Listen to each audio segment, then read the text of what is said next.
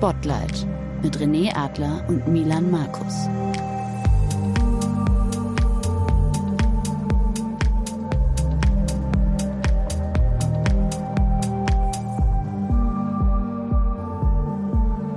Wir sprechen heute mit Lars Klingbeil. Lars ist gemeinsam mit Saskia Esken Parteivorsitzender der SPD.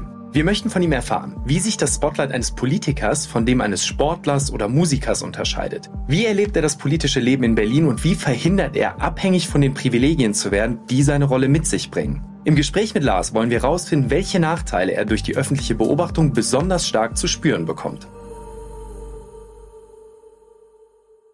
Wir sind im politischen Berlin bei Lars Klingbeil. Vielen, vielen Dank, dass wir, dass wir ja, den Slot bekommen haben, mit dir über Spotlight zu sprechen. Wir freuen uns sehr. Ich besonders. Ich äh, habe Politik studiert und bei mir geht schon immer so Du guckst schon so richtig spöttisch rüber. Nein, ich, man könnte, nein, wir können sagen, er ist ein wenig nervös. Ich kenne ihn auch anders. Also es ist schon, als er hier reinmarschiert ist, äh, unten in der Willy Brandt-Statue, ähm, das ist schon was Besonderes. Ja, total. Milan, es ist auch okay. Es ist okay. Ich hoffe, dass es für dich trotzdem auch okay ist, hier ja. zu sein. Ich bin auch ein Stück nervös, äh, weil es ist, äh, ich bin natürlich politisch interessiert. Ich nehme die Pflichten eines guten Bürgers wahr, äh, wähle, mhm.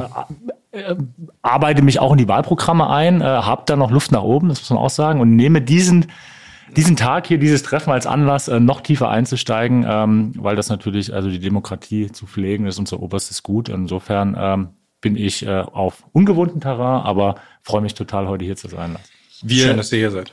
Vielen Dank. Wir, wir haben ja angekündigt, dass wir mit dir jetzt gar nicht so gerne über die aktuellen politischen mh, Debatten sprechen wollen, sondern eher über das politische Leben von dir in Berlin, in diesem, in dieser, in diesem Leben zwischen Wahlkreis, Berlin, internationalen äh, Verpflichtungen und so weiter. Und vor allen Dingen über den Effekt, den das auf dich hat und auch das Spotlight, in dem du ja naturgemäß nicht nur in der Rolle, die du jetzt heute hast, sondern auch schon in denen davor ähm, hattest, unter anderem eben auch als Generalsekretär deiner Partei. Mhm. Und womit ich unheimlich gerne einsteigen würde, wäre die einfach mal so die Assoziation, die man vielleicht als Bürger hat mit dem politischen Berlin oder wenn man halt House of Cards oder sowas schaut dann würde ich einfach mal so ein paar Stichpunkte ins Feld führen, wie Lobbyisten, Medienanstalten, Journalisten, Empfänge, Veranstaltungen, Entscheider rechts und links, Dienstwagen, Personenschutz, Macht, Einfluss, Aufmerksamkeit für die eigene Person. Alle diese Dinge, das sind ja so Elemente, wie es von außen sich anfühlt und aussieht. Wie fühlt sich das von innen an, als jemand, der damit ja, beschäftigt Nein, ist? Es fühlt sich also manchmal merkt man die Brüche zum Beispiel gar nicht. Also der Übergang vom Generalsekretär zum Parteivorsitz, das sind so Sachen, die registrierst du ja selbst gar nicht. Das wird von außen für stärker wahrgenommen. Insofern gibt es, glaube ich, eine sehr starke Außenbetrachtung auf diesen Job. Ähm, aber wenn du äh, also drin bist, dann stehst du morgens ganz normal auf. Du hast deine Aufgaben zu erledigen. Du hoffst, dass du sie gut erledigst und abends geht man halt wieder ins Bett. Ja, und das ist, und welche also natürlich, aber mit Macht ist das verbunden, mit Aufmerksamkeit. Die Leute erkennen einen, wissen, wer man ist und so. Das kriegt man aber alles immer erst mit, wenn es nach außen geht. Das hat in diesem System gar nicht so, gar nicht so die Relevanz. Ähm, und äh, zu House of Cards, das muss ich noch anekdotisch sagen, seit, seit Trump ist diese Serie ja sehr langweilig geworden, muss so. man sagen. Und ähm, aber so ist es wird sicherlich sowas auch in der deutschen Politik geben, ja, solche, solche Machtanfälle, solche, solche krassen Leute, das will ich gar nicht ausschließen, aber ich kann das für mich eigentlich so gar nicht bestätigen. Also ich habe schon sehr viel, auch in anderen Parteien, sehr viel mit Leuten zu tun, wo ich wirklich glaube, denen geht es ernsthaft um die Sache, die haben Interesse, dass das Land vorankommt und da geht es weniger um einen selbst. So, das ist auch immer damit verbunden. Also jeder Politiker ist, glaube ich, schon in einer gewissen Form eitel. Jeder will persönlich vorankommen. Jeder guckt natürlich auch, wo ist für mich der nächste Schritt. Das ist so, aber mhm.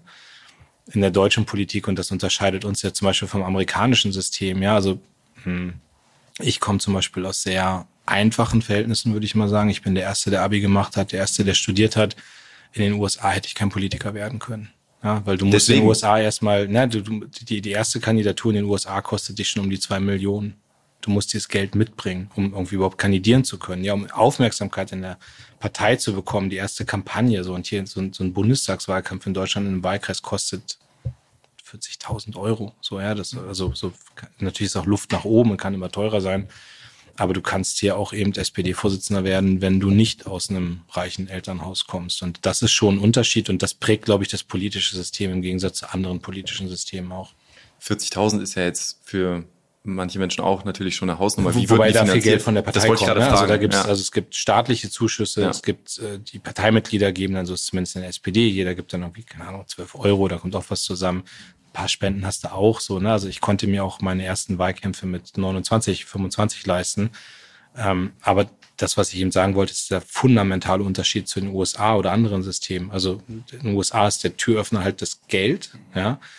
Ähm, in anderen Systemen ist es dann vielleicht eher die Biografie oder die Familie oder die Eltern, die einem schon den Weg in der Politik ebnen. Und das ist hier nochmal anders. Und ich kann für mich immer nur sagen, mich prägt das bis heute, dass ich total wertschätze, was ich hier machen darf. Hm, dass ich auch glaube, dass ich alles tue, um nicht abgehoben zu sein oder abzuheben. So, und die Gefahr ist in diesem System da, da muss man nicht drum herum reden.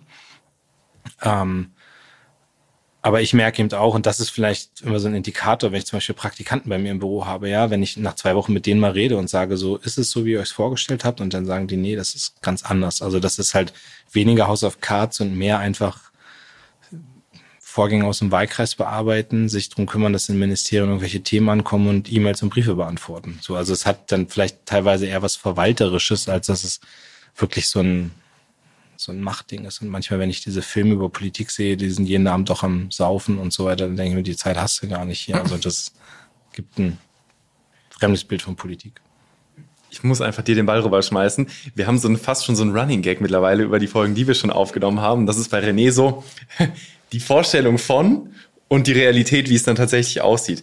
In seiner Welt immer so, ne? Warum kriege ich hier immer den schwarzen Peter? Beschreib doch mal deine CEO- und Politiker-Vorstellungen ja, mit der wir Realität. Hat, wir hatten auch einen Gast, äh, er hat ein großes deutsches Unternehmen privatisiert, äh, Telekommunikationsunternehmen. Und da sind wir natürlich hingegangen und haben in unserer Vorstellung, deine war es ja genauso, dass wir dann natürlich mit dem Firmenflieger und dann machst du da, dann gehören die Empfänge dazu und ähm, das, das, das Leben ist nett. Und er hat uns quasi da ganz klar zu verstehen gegeben, es ist alles nur Mittel zum Zweck. Die Fahrer, die äh, Firmenflieger, das ist einfach ein Büro, um noch mehr arbeiten zu können. Und hat uns da auch mal diesen, diesen Ablauf, äh, ich glaube, es war Montagabend raus, dann äh, in, bis Reykjavik gearbeitet, dann kurz äh, zwischengetankt, äh, ähm, geschlafen, in Amerika direkt wieder weiter so höre ich heraus, ist es in der Politik mindestens genauso und äh, es steht alles im Sinne der Sache. Und ich wurde damals schon äh, ganz krass auf den Boden der Tatsachen zurückgeholt und ich glaube, das kannst du hier nochmal untermauern. Ja, also wobei also Firmenflieger kenne ich gar nicht. Also ich äh, fliege wenn Linie. Ich auch nicht. So und ähm, ja, aber klar, alles hat seinen Zweck. Ne? Also ich und es ist so. Hm, also ich arbeite schon sehr viel und da ist es natürlich dann sehr hilfreich, wenn ich zum Beispiel jetzt eine längere Autofahrt habe und ich habe als Parteivorsitzender einen Fahrer. Ähm, Im Wahlkreis, wenn ich da unterwegs bin, fahre ich auch viel selbst. Ja, so. Aber ich habe als Parteivorsitzender einen Fahrer und natürlich ist der Wagen auch ein bisschen größer. Also ich bin fast zwei Meter groß und dann, wenn ich dann an so einem Wochenende irgendwie 14, 15 Stunden im Auto bin, ähm, ich habe auch zwei Fernseher in diesem Auto, also das so, aber ich habe die noch nie angehabt. Also ich meine, ich bin jetzt eineinhalb Jahre Parteivorsitzender, davor vier Jahre Generalsekretär. Ich habe es noch nie geschafft, die Zeit zu haben, im, Fernseh im Auto mal Fernsehen zu gucken, weil ich dann auch wirklich das als Büro nutze und arbeite da. Äh, und das ist total praktisch. Ja, und ich meine, da muss man nichts drum herum reden. Das ist natürlich irgendwie auch, also natürlich ist es was Schönes, wenn du weißt, du hast einen Fahrer und du hast irgendwie eine schöne Dienstlimousine. Das ist jetzt nicht alles nur Aufopferung und so weiter. Also ich weiß nicht, was der Manager euch da erzählt hat. Ähm, aber am Ende ist es vor allem erstmal Zweck, weil ich nutze diese Zeit, um zu arbeiten. So und was ich aber auch merke, ist, dass es ganz häufig so dieses, also wie denkt man, wie Politik ist und wie ist es wirklich, als ich, ich jetzt gestern, gestern im Zug ähm, und ähm, habe da eine Journalistin getroffen und die sagte auch, sie fahren mit dem Zug und alleine. So, also ich war, ich war einfach alleine unterwegs. Ne? Ich war bei einer Fernsehtalkshow und bin dann zurückgefahren und das hat sie, also viele denken ja, ich bin mit Leibwächtern unterwegs und ich habe einen riesen Tross dabei und so weiter und so. Nee, ich laufe halt alleine rum. So. Muss man fairerweise sagen, hatten wir auch. Ja, ja, also absolut. Also das, das, das war mir auch nicht klar, dass es quasi einem Bundesminister quasi vorbehalten ist, ähm, das Thema Personenschutz. Und auch nicht auch jeder, auch nicht jeder Bundesminister. Ne? Also das, also es gibt welche, die haben das qua Amt, also ähm, klar, der Bundeskanzler, der Vizekanzler, die Verteidigungsministerin, die Innenministerin, aber ich glaube, so ein Cem Özdemir, also ich neulich im Flieger gewesen und dann saß Volker Wissing einfach zwei Plätze weiter, aber auch alleine unterwegs, auch keine Sicherheit. Es wird immer mal bestimmte Situationen geben, also wenn dann einer vor 500 Leuten auftritt, dass man da Sicherheit hat, aber ich habe das nicht. Wir haben uns in der Vorbereitung auch darüber unterhalten, wie unterschiedlich auch das Spotlight ist, je nachdem, welche Rolle du in der Gesellschaft einnimmst. Und ich meine, Fußballer jetzt im Stadion, klar, jetzt St. Pauli-Fans war, war es jetzt nicht der größte Liebling unter der Sonne, aber ähm, genauso aber mit Rockstars ist auch ist eine ganz andere Art des Spotlights, als es jetzt bei einem Politiker der Fall ist. Und Dinge, die du öffentlich äußerst, dazu haben ja Menschen, die sich politisch interessieren, auf irgendeine Art und Weise eine starke Haltung. Und selbst wenn die SPD 40 Prozent hätte, dann wäre das immer noch nicht die Mehrheit der Menschen, die vielleicht mit deinen Aussagen übereinstimmen würde. Gepaart mit keine persönliche Sicherheit, also kein, kein Sicherheitsdienst oder dergleichen. Also, wie, wie, ist denn, wie ist denn das, wenn quasi Menschen dir gegenüber so eine starke Haltung zu den Themen haben, die du verkörperst?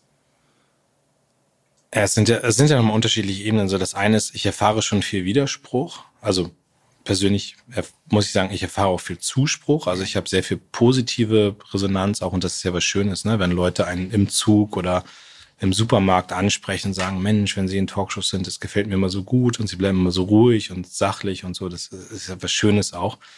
Ähm, aber ich merke eben auch, seitdem ich Parteivorsitzender bin, der Widerspruch ist groß gerade in sozialen Netzwerken, wenn du so eine Krisensituation hast, ne, also Krieg, Energiekrise, Inflation, dann ist noch mal mehr Widerspruch.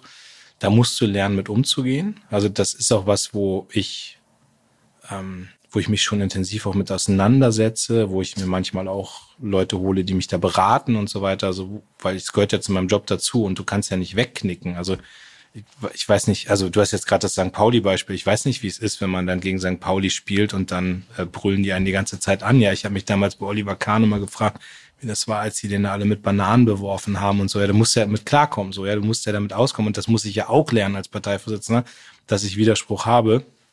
Aber sozusagen, es gibt eben schon auch Sachen, die sind für mich neu. Also ich das erste Mal jetzt neulich gehabt, dass Leute mir irgendwie auch so halb aufgelauert haben, also so, so Reichsbürger, Verschwörungstypen da, irgendwie Holocaust-Leugner, also verurteilte Leute auch, die dann mich gefilmt haben. Das tauchte dann im Internet auf, dieses Video so, ne? Und da, da fühlst du dich dann schon mal einen Moment komisch, wenn du dann eben weißt, du hast keinen Personenschutz. Und es ist aber schon so, dass ich mir dann fast immer eher Gedanken um die Leute um mich rum mache, also meine Mitarbeiter und so weiter und so, also die dann ja auch manchmal mit dabei sind. Ähm, aber ich vertraue da schon den, den, den, den Sicherheitsbehörden, die ja immer wieder einschätzen, welcher Politiker braucht gerade Schutz, über wen laufen die Sachen im Internet, wer wird da Zielscheibe auch von Drohungen und so weiter. Und alles, was wir zum Beispiel an, an Morddrohungen oder sowas kriegen, das zeigen wir halt auch sofort an, damit die ein Bild haben.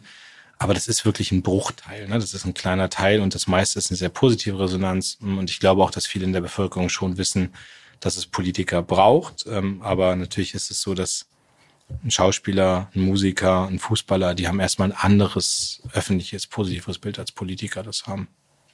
Da will ich kleiner rein, äh, Lars, äh, weil klar, Rockstars, äh, in, mit Abstrichen auch Sportler, Fußballer, denen werden ja vielleicht der ein oder andere Fehltritt als nette, sag mal, nette Exzentrik äh, ausgelegt. Äh, bei Rockstar gehört dann vielleicht das ein oder andere dazu. Ähm, du stehst als Politiker ja auch äh, im Spotlight in der Öffentlichkeit. Ähm, wie gehst du damit um oder was, äh, was ist das, äh, das Gefühl zu haben, dass auch dein Leben immer permanent unter dem Brennglas, unter der Lupe ist, äh, wahrgenommen wird, bewertet wird? Und gibt es eigentlich die Momente, wo, wo du sagst, da kann ich mich mal wirklich fallen lassen, da kann ich vielleicht mal, äh, keine Ahnung, mit Freunden ein Glas zu viel trinken oder kann ich vielleicht mal äh, in netter Runde irgendwie über ein äh, Kabinettsmitglied lästern? Äh, also gibt es solche Momente äh, und wie gehst du damit um? Also klar, ich habe meinen Freundeskreis aus der Schulzeit noch und wir treffen uns auch regelmäßig und dann ist das schon, also da geht's dann aber auch immer ganz wenig um mich, das genieße ich halt auch, ja, wenn man sich einfach zurücklehnen kann und dann irgendwie mal hört, wie es denen angeht. Die wissen ja, was bei mir passiert. Also das kannst du ja im Fernsehen sehen, was bei mir dann so los ist und welche Themen da sind. Ähm, aber äh, glücklicherweise kommt dazu bei mir, dass ich halt in den letzten Jahren irgendwie Alkohol mir fast abgewöhnt habe. Also insofern gibt's diese Gefahr nicht mit dem, mit dem Glas zu viel. Aber ich hatte jetzt äh, neulich Klassentreffen, 25 Jahre Abi, und da haben wir festgehalten, ey, Gott sei Dank gab es damals noch keine Handys mit Videofunktion. Ja, also ich ähm, weiß jetzt nicht, wie es bei euch war, aber es ist schon so, dass ich in meiner Schulzeit doch das ein oder andere getan habe, was alles mit dazugehörte, um irgendwie ähm, cool aufzuwachsen. Aber ich war sicherlich nicht äh, ein Unschuldslamm und äh, Gott sei Dank gab es damals noch keine Handyvideos. Also ich weiß nicht, ob das. Also ich weiß, ich weiß, ich weiß nicht sozusagen, was man sonst alles über mich noch wir, wir sagen ja die Anekdote, das habe ich auch in anderen Podcasts, du bist ja. auch sehr, sehr vielen anderen Podcasts äh, zu Gast. Ähm, es hätte ja auch anders laufen können. Es, du hättest ja auch der Rockstar sein können. Also Ja, äh, ja Musik spielt auch eine wirklich. große ich war, Rolle. Ich war nicht ne? so gut darin, ja. Da hättest du Nein, aber vielleicht, zum Beispiel, äh, weißt du, Vatertag sind wir mal losgezogen mit dem Bollerwagen und so Klar. mit den Kumpels. Da waren wir 80 Leute und dann hast du natürlich also irgendwo zu viel getrunken und dann hast du da auch mal Sachen gemacht, die man vielleicht nicht im nüchternen Zustand machen würde. Und also ich bereue nichts, aber ich bin froh, dass es damals kannst du ja das jetzt sagen. Gab, ja. Ah, Nein, und, und heute ist es so, also ich bin schon, glaube ich, ein sehr, also nicht, nicht, ich glaube, sondern ich bin ein sehr kontrollierter Mensch. Ich trinke auf politischen Veranstaltungen eigentlich gar keinen Alkohol und, ähm, und habe mir mein Leben auch so organisiert, dass das gar nicht geht. Ne? Also weil ich sehr viel Sport mache, weil ich gerade morgen Sport mache, weil ich dann immer fit sein will und ich bin noch nicht der Letzte auf irgendwelchen Veranstaltungen. Also aber du bist unter permanenter Beobachtung und ich habe es natürlich so gehabt, wenn du in Talkshows irgendwie mal einen falschen Halbsatz oder sowas, der fliegt dir dann schon um die Ohren. Ne? Also das, das kenne ich alles, aber es gehört meinem Job mit dazu. Ich glaube, dass es Politik am Ende, diese Gnadenlosigkeit, die teilweise da ist, ähm, dass die Politik nicht besser macht. Und ich glaube generell, dass wir in unserer Gesellschaft ein totales Problem mit Fehlerkultur haben. Also das ist so, ich, ich glaube, dass wir viel besser werden müssen, auch Fehler zu akzeptieren und damit umzugehen, weil ich meine, wer macht am Ende noch diese Jobs? Also wer geht in die Politik, ja? Wer, wer geht irgendwie in, in andere Bereiche, wo man auch sagt, man will da Leute haben, die einigermaßen vernünftig von Wertesystem her ticken, wenn du immer sozusagen beim kleinsten Fehler komplett gejagt wirst. Also das, aber das ist jetzt, sage ich jetzt gar nicht aus einer Betroffenheit oder einem jammernden Ton, aber niemand ist fehlerfrei und das müssen wir, glaube ich, irgendwie viel stärker noch verinnerlichen, auch als Gesellschaft. Ja? Worüber wir auch uns unheimlich viel Gedanken gemacht haben und, und gerne mit dir darüber sprechen würden, ist so dieser potenziell korrumpierende Effekt von auch viel Aufmerksamkeit auf die eigene Person. Und mh, ein befreundeter Moderator, mit dem ich früher auch ähm, zusammengearbeitet habe, der einen sehr klaren Kopf hat, der hat gesagt, äh, sinngemäß, so ein bisschen Angst habe ich schon, meinte er, also aus seiner Perspektive gesprochen, weil auch wenn ich glaube, sehr klar da drauf zu schauen, gibt es schon einen Punkt, an dem auch die Identität mit dieser Aufmerksamkeit auf eine Art vermengt. Und wenn du es mir quasi wegnehmen würdest, wüsste ich jetzt nicht mehr genau, wie easy das real für mich wäre. Kannst du das auf irgendeine Art und Weise also, also wenn man es dir, sich zu stark verändert oder dass man also bei dir wäre ja quasi das, die Gleichung die, du bist wieder ganz normaler Bürger. Das ist ja auch das Prinzip eines politischen Amtes, dass das jederzeit passieren kann am Ende des Tages. Ähm, ja gut, jetzt bist du jetzt in der Partei und nicht, kein Minister im Moment, aber mh, wie viel Sorge hast du vor diesem Szenario, dass es einfach bumm aus ist und du quasi nicht mehr im Supermarkt angesprochen wirst auf deine grandiose Performance des Vorabends? Also es gibt ja, du wirst im politischen Berlin viele treffen, die sagen, es ist für mich gar kein Problem. So, und das, das ist nicht die Wahrheit. Also natürlich wäre es für mich ein Problem, wenn ich jetzt morgen nicht mehr alles das tun könnte, was ich gerade tun kann und die Aufmerksamkeit habe und das Leben wäre komplett anders, ja. Und mein Leben hat sich ja über die letzten zwölf Jahre, 13 Jahre, die ich jetzt Berufspolitik mache, auch so entwickelt. Ja, es ist ja immer ein bisschen mehr geworden. Ähm, also insofern ist das nicht easy, ähm, aber ich beschäftige mich da wahnsinnig viel mit. Also und ich hatte ein sehr, sehr prägendes Erlebnis. Ähm, ich muss jetzt zu meiner Geschichte sagen, ich bin 2005 mal kurz im Bundestag gewesen für zehn Monate, bin dann wieder raus und bin dann 2009 wieder rein. Und ich könnte euch jetzt namentlich sogar noch irgendwie, was ich nicht tun werde, aber so, sogar Beispiele erzählen, wo Leute mich in diesen zehn Monaten, die ich 2005 im Bundestag war, wirklich hofiert haben. Also auf, auf Art und Weise, die ich unangenehm fand. Ja, also Herr Abgeordneter und so weiter und so fort, auch bei Terminen und so. Ich, und dann war ich nach zehn Monaten draußen und die haben es nicht mehr, mehr geschafft, mich zu grüßen auf der Straße. So, und das prägt dich. Da lernst du. Da lernst du ganz viel über Menschen und da lernst du aber auch über dein Amt und dass du, ähm, es geht, ging nie drum, ob Lars Klingbeil ein cooler Typ ist oder nicht, sondern es ging immer drum, dass die sehen, da ist der Abgeordnete, der hat eine gewisse Form von Macht, also Macht jetzt gar nicht als negativer Begriff, und deswegen sind die nett zu mir. So, und, und das ist für mich zum Beispiel heute eine große Schwierigkeit, rauszufiltern, ob jemand ein ernsthaftes Interesse hat, mit mir als Lars Klingbeil zu reden, oder ob es darum geht, eine Nähe zum Parteivorsitzenden, zum Bundestagsabgeordneten oder sonst wie zu haben. Und das, also was es heute wahnsinnig schwierig macht, zum Beispiel irgendwie so persönliche Beziehungen auch entstehen zu lassen, also, wobei ich da mal eigentlich immer so unverkrampft rangehen will und Leute auch wirklich spannend finde, dann, wenn man die kennenlernt. Aber das ist so was, was, was mich schon prägt und und deswegen habe ich, glaube ich, immer so, das war die Frage, ob es, äh, ob es sozusagen ein verändert, aber immer so ein distanziertes Verhältnis da drauf. Ja, und, und ich achte halt auch, und das ist das Zweite, sehr genau darauf, dass ich meine Zeiten habe, wo ich aus dieser Berliner Blase raus bin. Ne? Also ich habe noch Kontakt zu meinem Freundeskreis aus der Schulzeit, den pflege ich auch wahnsinnig intensiv. Ich, ich habe meine Dinge in meinem Leben, die nichts mit Politik zu tun haben. Ja, meine, mein, meine Hobbys, wenn ich mit meiner Frau irgendwie, wir haben so ein paar Sachen auch, die, die jetzt irgendwie nicht, irgendwie reden nicht permanent über Politik zu Hause oder sowas, ja. Und, ähm, und ich habe auch Vorstellungen, was man sonst im Leben machen kann. So, und das hilft dann, glaube ich, alles da distanzierter mit umzugehen und nicht zu 100 Prozent in dieser Blase verhaftet zu sein. Aber auf der anderen Seite muss ich mich ja wieder voll reinwerfen, um meinen Job gut zu machen. Und das ist immer so ein Spagat, den du hast. Ja, also ich weiß nicht, wie das bei Fußballern ist, aber bei Schauspielern, gerade wenn du nach Hollywood guckst, ist es ja oft so, dass die dann diesen, diesen Effekt, den kennt, glaube ich, jeder, der sehr stark mal in diesem Spotlight stand. Und was die machen, ist ja quasi, sich in so eine gated Community zu bewegen, in der sie dann unter sich bleiben, unter sich heiraten, unter sich äh, ne, einfach nur noch die Freundschaften pflegen. Weil eben, glaube ich, auch, das ist gar nicht so wir wollen gar nichts mehr mit Bürgerlichen zu tun haben, sondern der Effekt ist eher, da sind wir uns sicher, dass es diesen ersten Punkt nicht gibt. Die sind nur interessiert an mir in der Rolle als Star, sondern das quasi weggenommen. Wie, wie machst du das denn, wenn du sagst, es ist schwierig geworden, aber wie schulst du deine Antennen auf, sagen wir mal, reale Personen, die reales Interesse haben? Also ich habe so ein paar, paar Dinge in meinem politischen Leben, die helfen, kann man so drüber lächeln. Und ich habe das mal erlebt, so wie Berliner Journalisten sich darüber lustig machen, aber für mich ist total wichtig, ich mache zum Beispiel jeden Sommer Hausbesuche.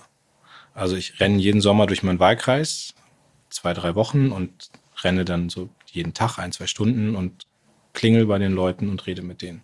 Wie, wie kann man sich vorstellen? Da gehst du hin, dann klingelst du und dann sagen die, ach, so, dann sage ich, ja, moin, genau, die meisten wissen jetzt, ich muss nicht mehr sagen, guten Tag, ich bin der Klingbeil, sondern das wissen die in meinem Wahlkreis. Da ist er wieder. Und sage, ich mache gerade Hausbesuche und einmal fragen, was ist gerade für Sie von Relevanz? Also gibt es irgendein Thema, was Ihnen auf Nägeln brennt, dann habe ich immer so eine Karte dabei mit meiner Handynummer drauf und so weiter und so fort und dann so, und das hilft total, weil mein, mein Team sagt auch immer, wenn du da unterwegs bist im Wahlkreis, du kommst zurück nach Berlin und du redest ganz anders. Also wir, wir haben eigene Begriffe, wir haben eigene Sprache hier in Berlin und so weiter. Du hast Themen, weiß ich, habe manchmal so Themen, da denke ich die ganze Woche bis kurz vor Herzstillstand, weil das Thema so dramatisch ist. Und dann fahre ich am Wochenende in den Wahlkreis nach Hause, fahre auf einen Kaffee zu meinen Eltern und die haben von diesem Thema noch nie was gehört. Und deswegen ist gerade der Wahlkreis etwas, was mich total settelt. So, und diese Hausbesuche mache ich jeden Sommer, seit 13 Jahren jetzt. Und ich kann das jedem nur empfehlen, das zu machen, weil es bringt dich runter und es bringt dich, manchmal hast du, dann checkst du irgendwie, was die Leute umtreibt und das ist manchmal was ganz anderes als hier. Und das zweite ist, ähm, mache ich jetzt morgen wieder, also ähm, dass ich in Soltau also in einer Stadt in meinem Wahlkreis, einfach so, das nenne ich Klingbeil im Gespräch, da laden wir alle ein, kommt die Zeitung, Social Media und dann kommen da, weiß nicht, zwischen 50 und 100 Bürgerinnen und Bürgern und dann auch Frage, Antwort, was interessiert euch, was wollt ihr wissen? Und auch das hilft total, um irgendwie so rauszubrechen. Das ist jetzt das Politische, ne? also wo du so durchbrichst aus dieser Blase.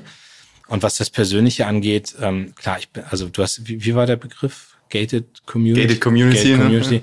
Das hast du hier natürlich auch. Also ich meine, du hast hier auch, ne, also du hast diese Politikblase gerade in Mitte, ja, und irgendwie, wenn du abends mal irgendwo unterwegs bist, dann triffst du auch da Politiker, dann gehst du da zum Sommerfest, dann sind da wieder Politikjournalisten oder Wirtschaftsvertreter, Gewerkschaftsvertreter oder Politiker und da gucke ich schon, dass ich da regelmäßig rausbreche. Also ich so ein Sommerempfang oder sowas, dann gehst du halt hin und nach einer Stunde versuche ich abzuhauen und mach dann irgendwie was anderes. Was wäre so ein Thema, wo du sagst, das ist dir mal im Gehirn geblieben, das hier riesig war, aber bei deinen Eltern am Kaffeetisch irrelevant? Boah, ganz ehrlich, fast jedes Thema. Also das ist so, wenn, wenn, also jetzt nicht, ich nehme mal nicht die Krise, ne? Oder so Corona war natürlich auch ein Thema, was vor Ort irgendwie mega verhaftet war, aber mhm. ähm, naja, wenn, wir, wir haben so einen Koalitionsausschuss, der dauert drei Tage und dann redest du über Infrastrukturbeschleunigung und so weiter. Das hat vor Ort keiner gehört. Also die wissen dann, dass man drei Tage Koalitionsausschuss hat, aber die wissen auch gar nicht, worum es jetzt genau ging oder so. Und auf der anderen Seite gibt es dann so Themen, die spielen vor Ort eine Rolle. Also zum Beispiel sagen wir so Lehrerversorgung ja, an Schulen oder auch bei mir im Wahlkreis das Thema Wolf sehr groß, ja, oder also und das hat dann hier in Berlin irgendwie kaum eine Relevanz, ja, so und das gibt's halt auch und da bist du manchmal ein Vermittler auch zwischen zwei Welten. Aber ich, ich überlege an der anderen Frage noch, wie man aus einer Gated Community rausbricht. So, und das ist Ja, also beziehungsweise wie halt, wie deine Antennen sind, so für, nee, der meint's wirklich gut mit mir. So, der ist wirklich auf. das entwickelt sich auf der Strecke. Das entwickelt sich auf der Strecke. Also wenn du so das zweite, dritte Mal mit jemandem Kontakt hast, ich finde zum Beispiel auch, ähm, dass man irgendwie, wenn, wenn man Sachen bespricht, dass man dann nicht irgendwie dass das auch noch vertraulich bleibt oder so weiter. Das sind so Sachen. Aber am Ende, ich, ich glaube, ich habe ein ganz gutes Gespür für Menschen auch, ja. Und dann, also ich will auch nicht jedem mit Misstrauen begegnen, deswegen bin ich da schon sehr offen. Aber ähm, ich glaube, wenn du das dritte, vierte Mal jemanden getroffen hast, dann, dann kannst du das auch rausidentifizieren, ob jemand gut ist oder nicht. Ich habe auch noch zwei Fragen. Ich würde jetzt gerne noch mal ein Stück zurückgehen. Ja. Ähm, Milan, du hast mich ja auch ähm, ein Stück weit geschult und aufgeklärt. Ähm, äh, du hattest ja, du hast deine, äh, hast du zumindest versucht. Ich hoffe, das hat gefruchtet. Jetzt bin ich gespannt. Nein, also du hast ja deine unterschiedlichen Rollen, ne? rein im Bundestag, wieder raus, wieder rein, dann Generalsekretär, äh, jetzt Parteivorsitzender. Ähm, du hast mir gesagt, der Sportbezug ist bei mir immer wichtig. Der Generalsekretär ist so ein bisschen wie der Enforcer beim Eishockey. Für alle Zuhörer und Zuhörerinnen, äh, Enforcer ist eigentlich der Typ, der sich äh, vor dem Superstar äh, schmeißt und sich prügelt um den zu beschützen. Äh, heißt, du wolltest sagen, der Generalsekretär muss schon ein bisschen tougher sein, der muss schon ein bisschen lauter, muss schon ein bisschen äh, ja, vorne rangehen. Ähm, Traditionell war genau. es mal so. Äh, mich würde einfach mal interessieren, kannst du das teilen? Ist das wirklich so? Wie ist denn die Auf teilen kann? Ja, genau. Ist die Aufmerksamkeit eine andere als Generalsekretär, als, als Parteivorsitzender? Also wie, wie fühlt sich das an? Also mm, also ich glaube, das kommt schon immer darauf an, wie ein Generalsekretär sein Amt prägt. Also jetzt ist ja Kevin Kühnert Generalsekretär, der ist zum Beispiel viel öffentlicher, als ich das war, auch in den ersten beiden Jahren. Ich war vier Jahre Generalsekretär und das würde ich schon aufteilen. Die ersten zwei Jahre war, war ich, würde ich auch sagen, war die Rolle eine andere. Da, wie ist Enforcer? Ja, ich bin kein Eishockey-Fan, aber ähm, das ist der Typ, der sich prügelt halt für den Superstar. Nein, die ersten zwei Jahre habe ich hier, also wir sind ja gerade hier im Parteihaus, in der, in der Parteizentrale habe ich hier die Strukturen auf Vordermann gebracht. Ich habe ganz viel intern gearbeitet. Ja, wir haben hier einen riesigen Personalprozess durchgeführt. Ich musste irgendwie gucken, wie wir Stellen abbauen, wie wir neue Strukturen aufbauen. Ich habe versucht, dieses Haus wieder fit zu machen. So und dann kam irgendwann diese öffentliche Rolle. Dann war ich auch Wahlkampfmanager von Olaf Scholz. Und natürlich musst du da mal öffentlich auftreten und links und rechts eine austeilen. Das gehört zum Generalsekretär mit dazu. Sage allerdings einschränkend dazu, als ich Generalsekretär wurde, hat mich Martin Schulz ja damals gefragt, ob ich das machen will. Also er hat mich vorgeschlagen und ich habe immer gesagt, ich werde nie dieser klassische Haut drauf sein. Also, ne, so dieses typische Generalsekretärsbild, was viele, glaube ich, im Kopf haben, ist ja so ein Markus Söder. Ja, das ist so, der war noch der perfekte Generalsekretär. Der ist morgens schon irgendwie aggressiv aufgestanden wahrscheinlich und hat sich dann zehn Leute rausgesucht, der den Tag über verbal verprügelt. Der ähm, Olli Kahn der Politik. Ja, so. Ja, so, genau. Und ähm, und, äh, und da habe ich dann gesagt, so bin ich nicht und ich will mich nicht verstellen. Ja, also ich kann auch mal eine harte Attacke fahren und es gibt gerade so, wenn es gegen rechts geht oder sowas, das sind so Punkte, wo man auch aus meiner Biografie sieht, das meine ich auch so und das kann ich dann auch sehr authentisch sagen. Aber dieses, man rennt hier breitbeinig durch Berlin und so, das ist nicht meins. Also bin ich nicht und am Ende, und das sage ich, ich bin auch viel kritisiert worden. Also ich weiß auch, wie viele Leute der ist zu nett und der ist zu sympathisch und der haut nicht genug drauf. Ich habe das alles gehört. Ich weiß auch aus vielen Gesprächen hier, wenn Journalisten mir erzählt haben, ja, der redet schlecht über dich und der redet schlecht über dich und so. Aber am Ende sage ich auch mal, ich meine, wir haben diesen Wahlkampf ja gewonnen. So, und das heißt, mein Weg ist ja irgendwie auch erfolgreich gewesen. Ja, und ich meine, ich bin heute der jüngste SPD-Vorsitzende in der 160-jährigen Geschichte dieser Partei. Und das soll nicht arrogant klingen, aber das kommt alles halt daher, dass irgendwie das ja auch erfolgreich war. Und deswegen sage ich mal, so schlimm kann mein Weg nicht gewesen sein. Und wenn eine politische Kultur sich verändert und man nicht mehr irgendwie so ein Macho-Arschloch sein muss, um heute politisch erfolgreich zu sein, finde ich das ganz angenehm. Also. Ein, ein so ein Wesen oder ein Prinzip der repräsentativen Demokratie ist ja, dass das Amt größer ist als die Person. Ja. Ähm, wie, vielleicht nicht nur bei dir selber, sondern auch in deinem Umfeld und hier in diesem politischen Berlin, wie stark ist dein Gefühl, bleiben sich die handelnden Personen dessen bewusst? Analog auch wieder des Showmoderators, der meinte, man überschätzt irgendwann, wie wichtig die Moderatorenfunktion ist für das Gelingen des Formats. So, wie, wie beobachtest du das? Tja, also ich habe schon sehr lange gebraucht, um zu realisieren, dass ich jetzt SPD-Vorsitzender bin und was so die Fußstapfen sind, in die man tritt. Ne? Also das war ja sehr turbulent. Ich bin dann dieser Wahlsieg, dann die Koalitionsverhandlungen, die ich organisiert habe, dann stand die Regierung, dann bin ich drei Tage später Parteivorsitzender geworden. Und ich weiß noch, ich war dann über, über Silvester und Weihnachten, also kurz nach Weihnachten, Silvester, dann mit meiner Frau so ein bisschen Urlaub gefahren und da habe ich dann irgendwann abends da mal gesessen und gedacht, krass, so, also krass, was da alles passiert ist. Ne? Wir haben Bundeskanzler, wir haben Koalitionsvertrag ähm, und ich bin jetzt SPD-Vorsitzender. Und das war, das war schon so ein Moment, ich muss mich immer wieder ganz aktiv dran erinnern, dass ich das bin. So und, ähm, und auf der anderen Seite mache ich mich jetzt aber auch nicht zu groß. Also ich renne jetzt hier nicht jeden Tag rum. Also die Fotos von den ganzen berühmten Vorgängern, Willy Brandt und Kurt Schumacher und Franz Müntefering hängen ja alle hier rum irgendwie im Haus. Ich stehe da nicht jeden Tag davor und denke so, ich gehöre zu euch oder sowas. Also das ist nicht mein, das ist nicht mein Ding. Ich, Politik ist auch gerade, Politik ist sehr anstrengender geworden die letzten Jahre. Ne? Ich weiß, dass Konrad Adenauer hat noch als Bundeskanzler mal Mittagsschlaf gemacht. So, das wäre heute nicht vorstellbar. Also insofern definiert man das so in der Zeit jetzt neu, ähm, aber es ist schon krass. Also und ich meine gerade die jetzige Phase, in der wir gerade sind, also auch mit Pandemie und mit dem Krieg und so weiter, das wird ja was sein, was in 30 Jahren die Kids in Geschichtsunterricht haben und da SPD-Vorsitzender sein zu können, ist schon sehr groß. Also da habe ich auch Respekt vor und ich bin auch total dankbar dafür, dass ich dieses Privileg jetzt gerade habe, aber es ist nicht so, dass ich jeden Tag vorm Spiegel stehe und mir erzähle, was für ein toller Mensch ich bin. Deswegen. Und um dich herum?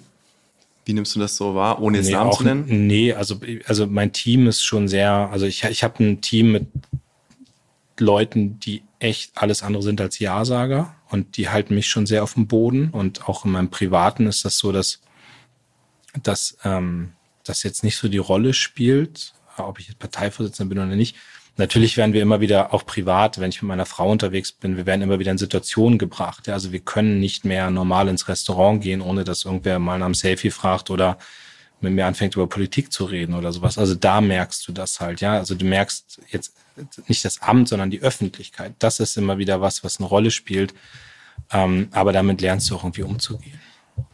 Aber in meinem Umfeld ist jetzt nicht so, dass irgendwie meine meine Eltern mich toller finden, weil ich SPD-Vorsitzender bin oder meine Schwester anders auf mich guckt oder sowas. Also das, meine Nichten hatten neulich mal eine Situation, das erzähle ich vielleicht als Anekdote, weil ich in der Mongolei war ähm, und da kriegst du halt... Das ist ein Pferdgeschenk. Ja, genau, und da ist ein großes Ereignis, wenn der SPD-Vorsitzende in die Mongolei fährt und ich bekomme ein Pferd geschenkt. Und mein, das, wo ist das Pferd? Ja, das ist das noch ist in der...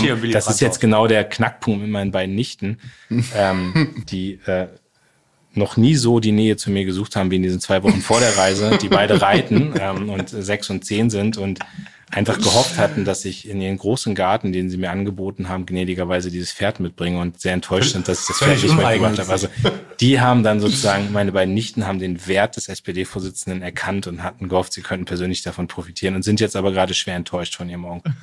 Fies.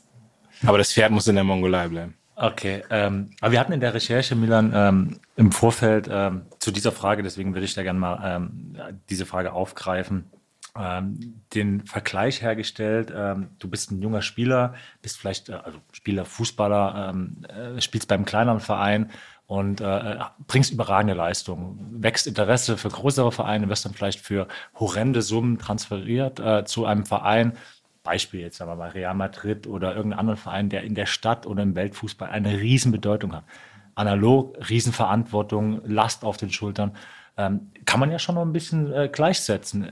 Was, was bringt das äh, für Gefahren mit? Oder warst du dir die Bef Gefahren schon im Vorfeld bewusst, als du diesen Weg dann Generalsekretär, Parteichef, äh, wenn du dich dann bewusst mal mit deiner Frau hinsetzt, äh, Weihnachten sagst, jetzt reflektiere ich mal, ähm, rufst du dir dann die Gefahren äh, und die Herausforderungen vor allem in, in, den Kopf? Klar, aber erstmal hätte ich nie, also muss immer sagen, ich, ich hätte nie gedacht, dass ich dahin komme, wo ich jetzt bin. Also das hätte ich, also das war auch nie mein Ziel oder sowas. Ja, und ähm, aber natürlich denke ich darüber nach. Und ich, es gibt ja in der Politik übrigens ähnlich wie im Fußball gibt es die, die von 0 auf 100 schießen. Ja, und wo ich glaube, das ist eine riesige Gefahr.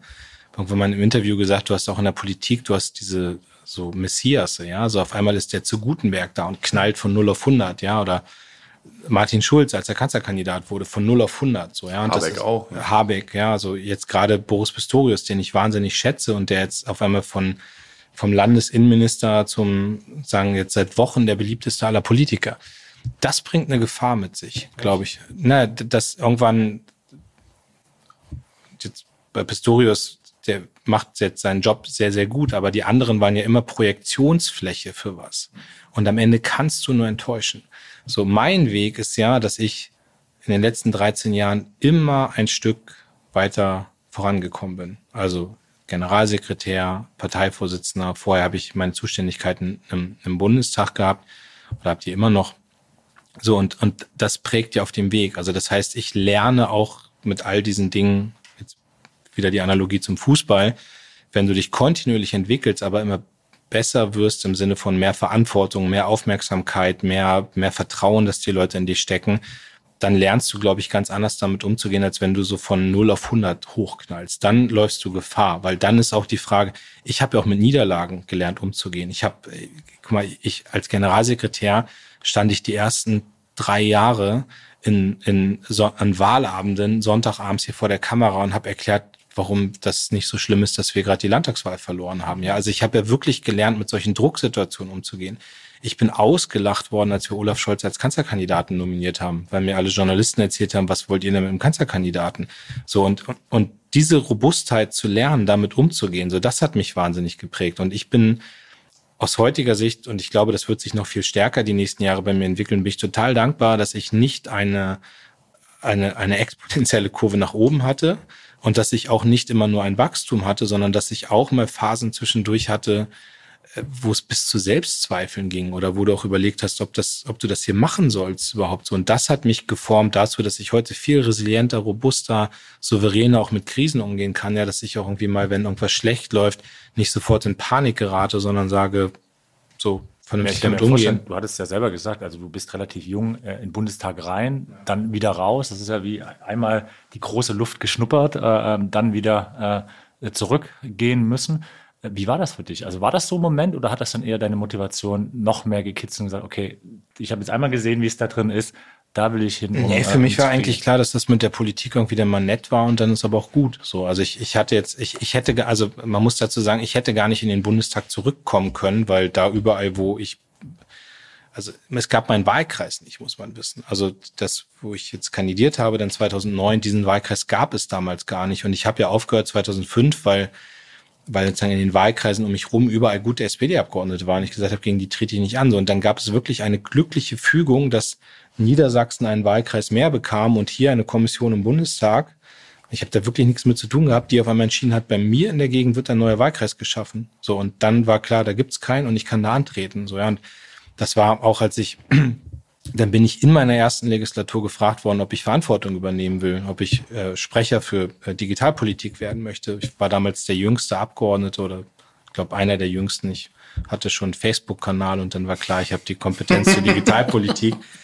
Und so, und dann habe ich, ihr wisst, mein Wahlkreis ist halt tief schwarz, der ist konservativ, aber ich habe den 2017 gewonnen. So, die SPD crasht runter, ich gewinne meinen Wahlkreis und dann kam Martin Schulz und hat gesagt, willst du Generalsekretär werden? So ein Parteivorsitz hat sich entwickelt aus dem Wahlsieg von Olaf Scholz und dann war ihm klar, da muss jemand an die Spitze der Partei, der irgendwie für Eigenständigkeit steht, aber auch wie in der solidarischen, solidarischen Zusammenarbeit mit dem Bundeskanzler und so. Und also ich habe nie, weiß ich, es gibt ja mal diese Anekdoten über Gerhard Schröder, wie der da im Kanzleramt gestanden hat und gerüttelt hat und gesagt, ich will hier rein. So, ich ich habe immer gesagt, ich will mehr Verantwortung übernehmen, aber ich habe nie gesagt, ich muss jetzt das oder das werden. Es hat sich immer irgendwie ergeben. Und da sind wir wieder bei der Ausgangsfrage. Ähm, ich glaube, das ist, bewundere auch Fußballer oder Leute, die so von 0 auf 100 gehen und manche schaffen das ja auch ganz toll, aber ich glaube, da liegt eine wahnsinnige Gefahr drin, weil du dann nicht lernst mit diesem ganzen öffentlichen Druck, mit dem, wie du bist, klar, äh, klar zu kommen. Und manchmal lernt man das vielleicht sogar erst in den Jahren, wo die aktive Karriere vorbei ist, dann auch. Ne? Also haben wir im Vorgespräch ja ganz kurz drüber geredet, wenn, wenn man dann irgendwie Fußballer ist und wird so von 14 Lebensjahren gepampert und, und dann stehst du auf einmal mit 35 da und weißt nicht, was du machen sollst. Und das kann ja auch so sein, dass du dann als Politiker nach oben schießt und dann kommt die erste große Krise und dann hast du nie gelernt, mit einer Krise umzugehen und dann weißt du nicht, was du machen sollst. Das ist so interessant, dieses ganze Thema, wie entsteht Resilienz, war überhaupt nicht im, im Fokus von uns, als wir diesen Podcast geplant haben. Aber das ist ein ganz interessantes Thema, finde ich, dass genau diese Brüche bei allen Gästen, die wir bis jetzt hatten, dazu geführt haben, dass entweder eine starke Resilienz da war oder eben auch nicht so sehr. Ich würde gerne nochmal ein, ein anderes Gleichnis kurz aufmachen zu deinem, zu deinem Bereich, zum Thema Fußball. Und gerade bei diesen Nachwuchskickern, Nachwuchssportler, Nachwuchsmusikern, was auch immer, die haben ja oft so eine ganz reine Motivation, wenn die anfangen mit dem, einfach Lust zu spielen, im, im besten Fall. Und und dann irgendwann kommen Millionenbeträge, irgendwann kommt, kommt viel Geld ähm, und die Motivation wandeln sich vielleicht auch so ein bisschen. Ne? So dann wird's halt Arbeit. Und siehst du, also vielleicht mal bei dir selber auch die Reflexion, so eine Gefahr in die Zukunft hinein und auch bei politischen Kolleginnen und Kollegen von dir, siehst du das manchmal, dass sich Motivation ändern von Interesse an der Sache hin zu Besitzstandswahrung? Klar, die Gefahr ist immer, also die Gefahr ist da. Also und da muss man auch nicht drum herum reden. Und auch da würde ich mal sagen, wenn einer sagt, das ist gar nicht so und das kann mir nicht passieren, dann musst du dich halt auch jeden Tag prüfen und ähm, und musst immer wieder versuchen, das abzulegen, ne? dass man sich in Konkurrenzverhältnissen sieht, dass man irgendwie versucht, nur diesen schnellen parteipolitischen Profit rauszuschlagen aus einer Situation, dass man, dass man dann vielleicht sogar Dinge tut, wo man zwei Monate später sagt, das das bereue ich. Ne? Und, ähm, und wir haben vorhin kurz über Fehlerkultur geredet. Ne? Ich, ich, ich habe auch bei Markus Lanz in der Sendung mal irgendwie offen erzählt, welche Fehler ich gemacht habe. Oder ich habe neulich mal in einer Pressekonferenz etwas behauptet, wo sich danach dann leider rausstellte, dass ich selbst einen Artikel, also den hatte ich zum, zur Grundlage dieser Aussage, da ging es um so einen äh, angeblich rechtsradikalen Vorfall in einer ostdeutschen Stadt, der sich dann nachher aber als gar nicht wahr entpuppte. So, und dann habe ich aber auch mir keinen Zacken aus der Krone gebrochen, mich zu entschuldigen dafür. Ja, und aber da merke ich natürlich auch, mit welcher Häme du übergossen wirst, wenn du dich entschuldigst oder sagst, ich habe ja was falsch gemacht. So, aber das, ähm, das gehört schon mit dazu, ist aber in der Politik halt nicht so mega einfach, ähm, das zu machen. So und und ähm, deine Frage war ja, ob man da so, so rüberrutscht und ob man dann auf einmal in dieser Besitzstandswahrung drin ist. Die Gefahr ist da. Und ich habe auch schon Kollegen erlebt, bei denen das so war. Also die dann, wo ich jetzt teilweise sagen würde, die haben den Prinzipien auch verraten. Äh, aber für die meisten würde ich sagen, ist das ein täglicher Kampf, genau da nicht hinzugehen und, und irgendwie auch zu gucken, wie man es wieder ausbalanciert. Aber natürlich hilft mehr Macht auch, um mehr Dinge durchzusetzen, die man für richtig hält als Prinzipien so. Und da bist du auch wieder in einem Spagat. Ne? Und, aber ich, also, weil wir vorhin einmal so House of Cards gesagt haben, so, also das zum Beispiel erlebe ich überhaupt nicht, dass Leute so sind, wie das da in dieser House of Cards Sendung beschrieben wird. Aber nochmal äh, auf diese Fehlerkultur, also ich kann das eins zu eins äh, teilen. Ich glaube, das ist in jeder Branche so, ähm, im Fernsehen auch. Ähm, ich meine, wie schnell passiert das, dass du mal was äh, ja ohne groß nachzudenken äh, raushaust, äh, dich dann dafür dann entschuldigst öffentlich, aber das hast gar keine Chance mehr. Also es wird gar nicht angenommen. Also da bist du quasi dann äh, freiwillig. Ähm, hast du irgendwie eine Idee wie, oder einen Ansatz, wie man da irgendwie rangehen kann, dass das besser wird? Weil das erlebe ich selbst und, und sehe auch als massiven äh, ähm, ja, äh, massives Hemmnis, irgendwie, um auch weiter voranzukommen als Gesellschaft. Na, ich glaube, es geht nur, wenn du immer mehr Köpfe hast, die das auch ähm, leben und das auch deutlich machen, also so über gesellschaftliche Diskurse das voranbringen. Ne? Ich habe jetzt gerade ein Buch vorgestellt von einer FAZ-Journalistin, die über Fehlerkultur in der Politik auch geschrieben hat. Es war mir auch sehr wichtig, dabei zu sein, weil ich diese Diskussion eben für total wichtig halte. Ich glaube, dass eine junge Generation von Politikern jetzt auch Verantwortung immer mehr übernimmt, die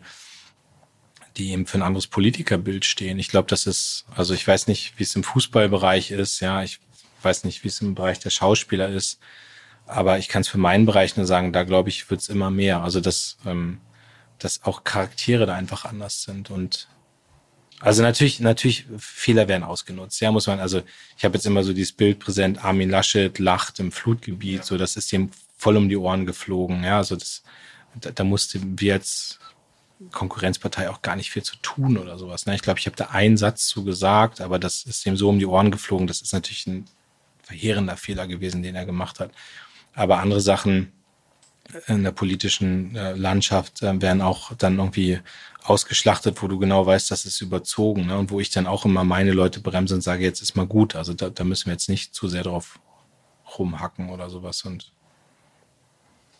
und ich finde dann auch, also Robert Habeck hat sich ja zum Beispiel auch für Dinge entschuldigt. Da hat er auch irgendwie auch offen gesagt. Also da gab es diese, weiß nicht, ob ich es in Erinnerung habe, diese ähm, nicht Gaspreisbremse, diese Gasumlage, wo er dann gesagt hat, da haben wir Fehler gemacht und so. Und, und ich finde, da kann man dann auch, indem ich zum Beispiel über Interviews das dann auch sage, sagen, er hat doch jetzt gesagt, das war ein Fehler und jetzt ist gut. So, also das ist was, wo, wo ich glaube, wo ich auch als SPD-Vorsitzender mit dazu beitragen kann, ähm, dass, ähm, dass Fehlerkultur sich ähm, dass es anerkannter wird, indem ich in Interviews dann auch Verständnis dafür äußere. Was, was mir halt massiv, und das habe ich mir nochmal, ist jetzt schon vier Jahre her, aber da warst du ja auch jemand, der auch innerhalb der Partei das ganz klar angesprochen hat und, und den Finger mehr als in die Wunde gelegt hat, ist halt auch, ich glaube 2019 war das ist das äh, Video von Rezo, hm. äh, der halt auch einfach, ich würde jetzt mal sagen, für die jüngere Generation die Politik auch ein Stück weit da schon irgendwo verändert hat, also äh, vor den EU-Wahlen. Und da warst du ja auch mit deinem äh, Know-how äh, als Digitalbeauftragter etc. Ähm, derjenige gesagt, ey, wir müssen uns hier neu aufstellen. Äh, wir verlieren hier Generationen. Und äh, das ist ja auch eine Form von Fehlerkultur, ein Umgang mit Fehlern, weil das, äh, also verpasste Chancen oder das Nicht-Tun ist ja auch ein Fehler. Ja, und das haben viele nicht gesehen damals. Also ich weiß noch genau, wie dieses Rezo-Video rauskam und waren wir gerade in Bremen und mit, mit Kevin Kühnert auch unterwegs und wir waren in so einem Raum mit 20 Leuten und ich habe nur gesagt, da kommt gleich so ein Video und das ist verheerend und alle guckten mich an mit, also bis auf Kevin, der hat es auch verstanden, worum es geht und was es für eine massive Auswirkung hat, aber das war eine komplett andere Kultur. Ne? Also das ist ja, also sagen, sag mal, alles, was jetzt so über 60 ist, ist eher noch so Team lineares Fernsehen und dann kommt auf einmal ein YouTube-Video, keiner weiß, wer Rezo ist, außer ein paar Leuten. Und, aber ich habe nur ein anderes Beispiel. Ich habe, als ich Generalsekretär wurde, war meine erste Amtshandlung, dass ich den, den Wahlkampf 2017 habe komplett analysieren lassen von einem unabhängigen Team, von außerhalb Journalisten, Demoskopen und habe gesagt, diese Fehleranalyse wird öffentlich gemacht. Ich will einmal die öffentliche Frage stellen, was hat die SPD im Wahlkampf falsch gemacht? Ich bin damals durch Teufels Küche gegangen. Ne? Also wer alles irgendwie gesagt hat, dass... Der ja, Profi schweigt kurz. Ich glaube, das ist... sinnvoller, kurz zu schweigen. Ja, ich bin ähm, hier mal so unhöflich und gieße nach. Danke, danke, danke. danke. Nein, wer alles damals gesagt hat, du kannst nicht öffentlich jetzt irgendwie hier an Pranger stellen und du kannst nicht, äh, du kannst nicht jetzt irgendwie benennen, wer welche Fehler im Wahlkampf gemacht hat und das war für mich nachher so eine Roadmap für den Wahlsieg 2021 und mir ging es ja nie darum zu sagen, ey, Martin Schulz ist schuld oder, oder der damalige Generalsekretär ist schuld oder die Agentur ist schuld, sondern es ging einfach darum zu gucken, an welchen Stellen hat dieser Wahlkampf nicht funktioniert. Ja, und, und dann, wie gesagt, es war eine unabhängige Kommission. Ich habe gesagt, ihr dürft alles aufschreiben, was ihr wollt. Ihr müsst nicht zurückhalten und danach wird das Ding komplett veröffentlicht. Und da, wie gesagt, ich, große Widerstände gehabt, ne? aber es war genau richtig. Und ich finde, du musst dich mit Fehlern beschäftigen. Und bis, am Ende sind Fehler ja auch wirklich Wendepunkte, die du, und das liegt ja an uns, ob wir es zum Besseren drehen oder nicht. So, das, das ist meine Überzeugung. Und das haben wir damals gemacht. Ähm, und ich habe jetzt auch gesagt, ich habe auch zwei, drei Fehler öffentlich zugegeben. Äh, und das hat mir bisher nicht geschadet. So, und, und ich glaube aber generell hast du in, dieser politische Anspruch, dass alles perfekt sein muss, dass alle alles können müssen. Und das ist, ist auch Quatsch. Ja, ich habe hier noch die Frage stehen, äh, wie viel Authentizität und Ehrlichkeit kann man sich in diesem Amt leisten? Die, die können wir jetzt ad acta legen und äh, eigentlich von, von all dem, was du uns erzählt hast, würde ich jetzt einfach mal die These ausstellen. Also Authentizität, Ehrlichkeit, das sind halt wirklich Schlüsselfaktoren. Ich glaube, mir merkt man zum Beispiel Amt. an, wenn ich mich verstelle. Das merkt man mir an. Ne? Und ich, und das ist ja auch bei Olaf Scholz zum Beispiel. Also ich, hm, das sage ich noch ganz kurz, ähm, auch wenn du gesagt hast, die Frage willst du nicht stellen, aber ähm, ich erlebe ja, dass ganz viele mir mal sagen, der Scholz soll mal so sein oder so sein oder das machen oder das machen, so. Aber ja, das Wichtigste ist doch, dass Olaf Scholz so ist, wie er ist. Und das äh, hätte ich den im Wahlkampf, hätten wir ein anderes Bild von dem gezeichnet und das hätte nicht gepasst, dann hätte der die Wahl verloren. Bisschen wie beim Dating, ne? Wenn er einfach irgendwie von der Vorspielung falscher Tatsachen den großen Macker markierst. Ja. Und dann aber nichts mehr. Ja, es gibt, ich weiß nicht, ob die, weil wir von ja, House of Cards, aber ich, ich empfehle ja, es gibt eine wirklich gute Politikserie, ähm, ähm, äh, West Wing heißt die, ähm, wo es auch um den US-Präsidenten geht und alles drum. Und der, der Präsident heißt Bartlett und dann gibt es diesen einen schönen Satz, wie die in den Wahlkampf gehen und dann kommen da irgendwelche Berater und sagen, man muss so das machen und so und der muss so und dann und dann sagt sein wichtigster Berater, let Bartlett be Bartlett. Ja, also lass ihn einfach er selbst sein. Und das merken die Menschen schon. Die Bürgerinnen und Bürger haben echt ein wahnsinniges Gespür und die merken auch, ob jemand in der Talkshow sich verstellt. Ich weiß, wenn ich so meine zwei, drei Talkshows hatte, wo ich mal was anderes gesagt habe, als ich gedacht habe, weil es gehört manchmal dazu, kriegst du danach immer Mails und Leute sagen, ich kenne dich. So, das, das war es nicht du. So, und deswegen sollte man es gar nicht probieren. Das ist so spannend in den, also Mini-Exkurs, wenn ich mit Führungskräften arbeite, hm. dann wollen die ganz oft so Manipulationstools haben. Also wie bringe ich Angestellten X dazu, Y zu tun? Und wollen dann immer irgendwelche eleganten Formulierungen haben, mit denen sie das erreichen. Und genau die These habe ich auch, dass, dass wenn deine Intention gut ist mit jemandem, also wenn du, wenn du eine reine Intention hast und wirklich was Gutes für jemanden willst, ist es fast nicht so wichtig, welche Worte du sagst, mhm. weil die Leute, die Antennen sind gut genug herauszufühlen, meint jemand das aufrichtig mit mir oder eben nicht. Ja. Und ich glaube, da wird dir ganz viel verziehen, wenn, wenn das Gefühl ist, der meint's aufrichtig. Ja, und du musst halt gucken, dass du dann eher, also man kann ja auch Schwächen zu Stärken umdefinieren oder du musst halt gucken, ob Schwächen wirklich Schwächen sind. Also ich, ich habe das jetzt gerade einmal erwähnt mit diesem, das war die Kritik, die ich die ersten zwei Jahre als Generalsekretär mal hatte, der ist zu nett. So und irgendwann, und ich habe dann natürlich gemerkt, dass ich gedacht habe, musst du jetzt noch aggressiver und mehr drauf. Und irgendwann habe ich da mal gesessen und habe gedacht, ist es eigentlich schlimm, wenn Leute mich nett finden? Also ist das schlimm, wenn Leute sagen, der ist sympathisch? Und habe dann so gedacht, nee, also das ist doch totaler Bullshit, dass das auf einmal, dass ich das selbst als Schwäche irgendwann zwischendurch mal empfinde und gesagt, was ist denn schlimm daran? Und es ist doch, weißt du, ich habe auch ein Leben nach der Politik und wenn Leute dann nicht die Straßenseite wechseln, weil sagen, der, der Typ war in seinem Amt der größte Kotzbrocken, der da rum, also darf man das Wort sagen? Ja, darf man sagen. So, ne? ohne, ähm, so und, ähm, ohne Einschränkung. Also und, und, und dann denken, nee, es ist doch, es ist, ich lasse mir das nicht als Schwäche einreden, wenn Menschen sagen, der, der kommt sympathisch rüber. Und wenn du das einmal für dich im Kopf klargezogen hast, dann kannst du doch ganz anders argumentieren, dann kannst du da anders mit umgehen, dann kannst du anders auftreten und sagen, ich verbieg mich nicht so, ich bin einfach so. Und, äh, und, und das meine ich halt damit. Ne? Also du musst dich dann nicht verdrehen und sondern du musst dann auch, aber dann sollte man aber schon sehr offensiv sagen, ich bin so und ich finde das auch richtig, dass ich so ja. bin. Ja. Ein Teil, Lars, äh, deines, deines Jobs ist ja, dass du äh, unglaublich viel äh, unterwegs bist. Hm. Ähm, du hast uns ja auch gesagt, du bist 24-7 erreichbar, also so viel schon mal. Äh, wir nehmen das äh, sehr, sehr wertschätzen, dass du dein Handy jetzt hier ausgemacht hast äh, in dieser Podcast-Zeit. Äh, aber du hast ja schon gesagt, äh, wenn du in ein paar äh, äh, Talkshows bist, also gefühlt aktuell, du bist Sprachrohr der SPD, du bist 24-7 jeden Tag auf der Mattscheibe. Äh, du hast uns jetzt im Vorgespräch äh, so einen Wochenablauf von dir mal skizziert. Also ich fände es auch noch ultra interessant, wenn du jetzt vielleicht mal äh, diesen Wochenablauf auch vor allem ähm, Hörer und Hörerinnen hier mal sagst, damit auch mal ein Gefühl rüberkommt, was das eigentlich heißt, äh, in der Politik zu arbeiten. Weil ich glaube immer noch, viele haben da ein falsches Verständnis. Äh, also jetzt nochmal einmal die, die kommenden Tage. Die kommenden Tage, ja. Ich, ich gehe, ich glaube, die sind ja immer, immer gleich. Also äh, äh so viel es, Abwechslung gibt's da nicht. Also es wechselt schon manchmal ein bisschen so, aber also ich habe euch ja vorhin erzählt, ich bin am Sonntag aus meinem Wahlkreis. Ähm, ich kann, nee, ich fange noch mal einen Tag vorher an. Also ich bin am Freitag aus Berlin nach, nach ähm, äh, in den Wahlkreis gefahren, war dann am, am Samstag in Aurich, ähm, dann bin ich nach Munster, in meinem Wahlkreis in Lüneburger Heide, dann am Sonntag wieder nach Berlin.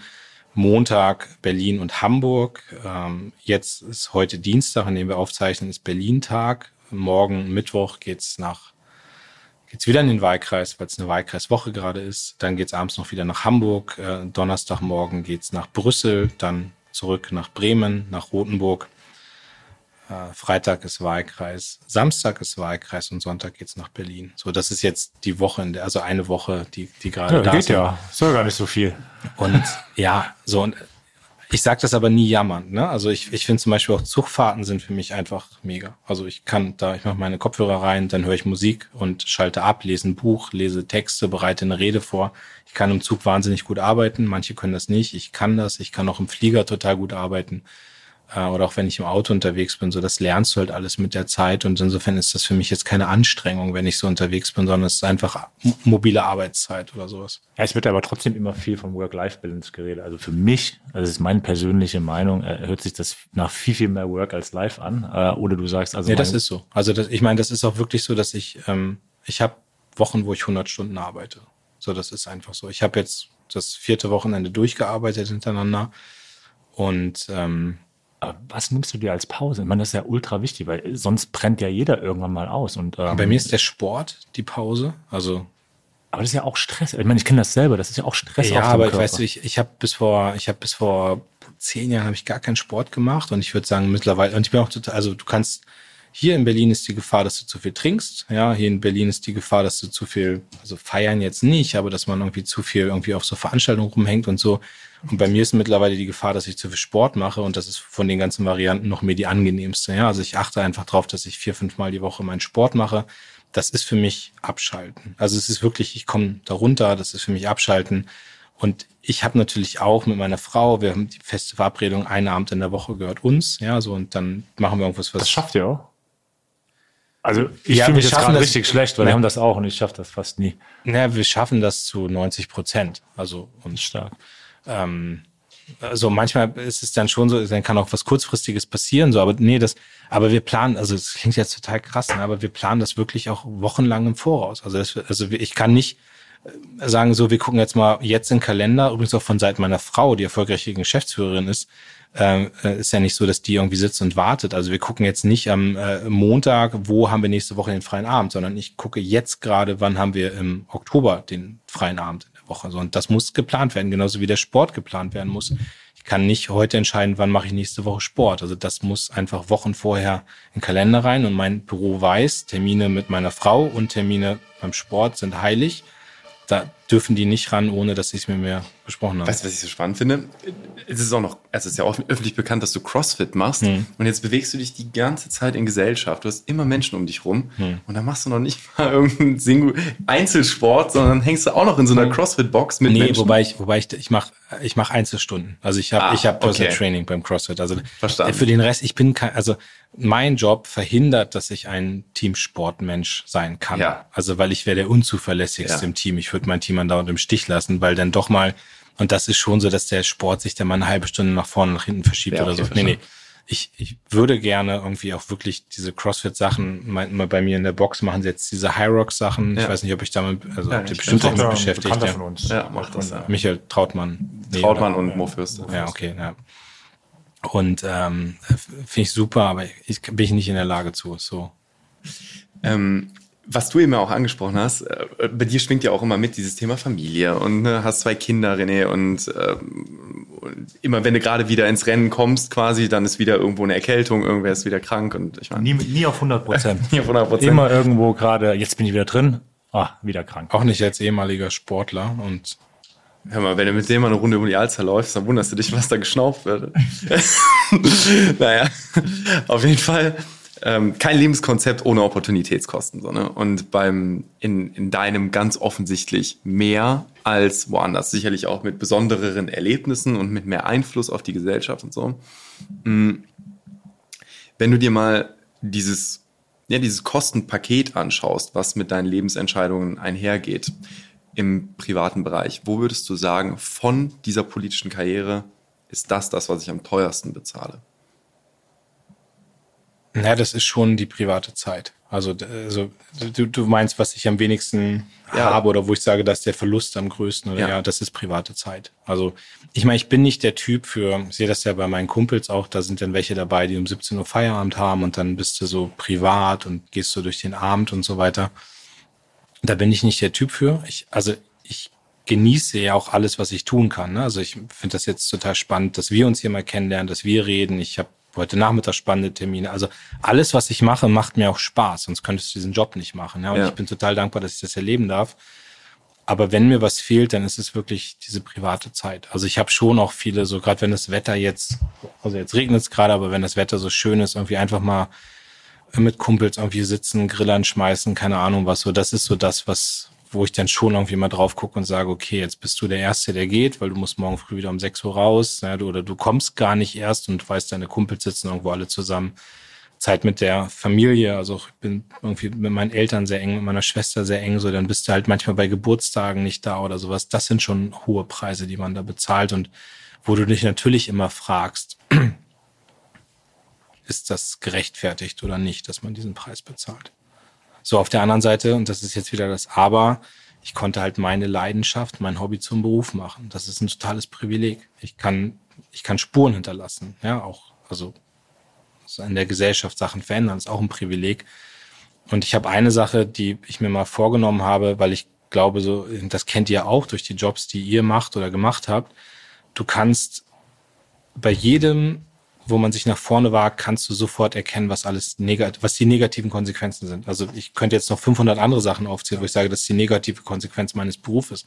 Aber wenn ich immer nur drüber nachdenke, was ich verpasse, was gerade schlecht ist, was ich nicht, dann, dann bin ich so voller, so voller Selbstzweifel, dass ich dann auch das, wofür ich mich entschieden habe, nicht mehr gut machen kann. Insofern habe ich immer gesagt, lass das, diesen Blick zurück irgendwie sein ne? und, und gen- genieß das, was du gerade erleben kannst.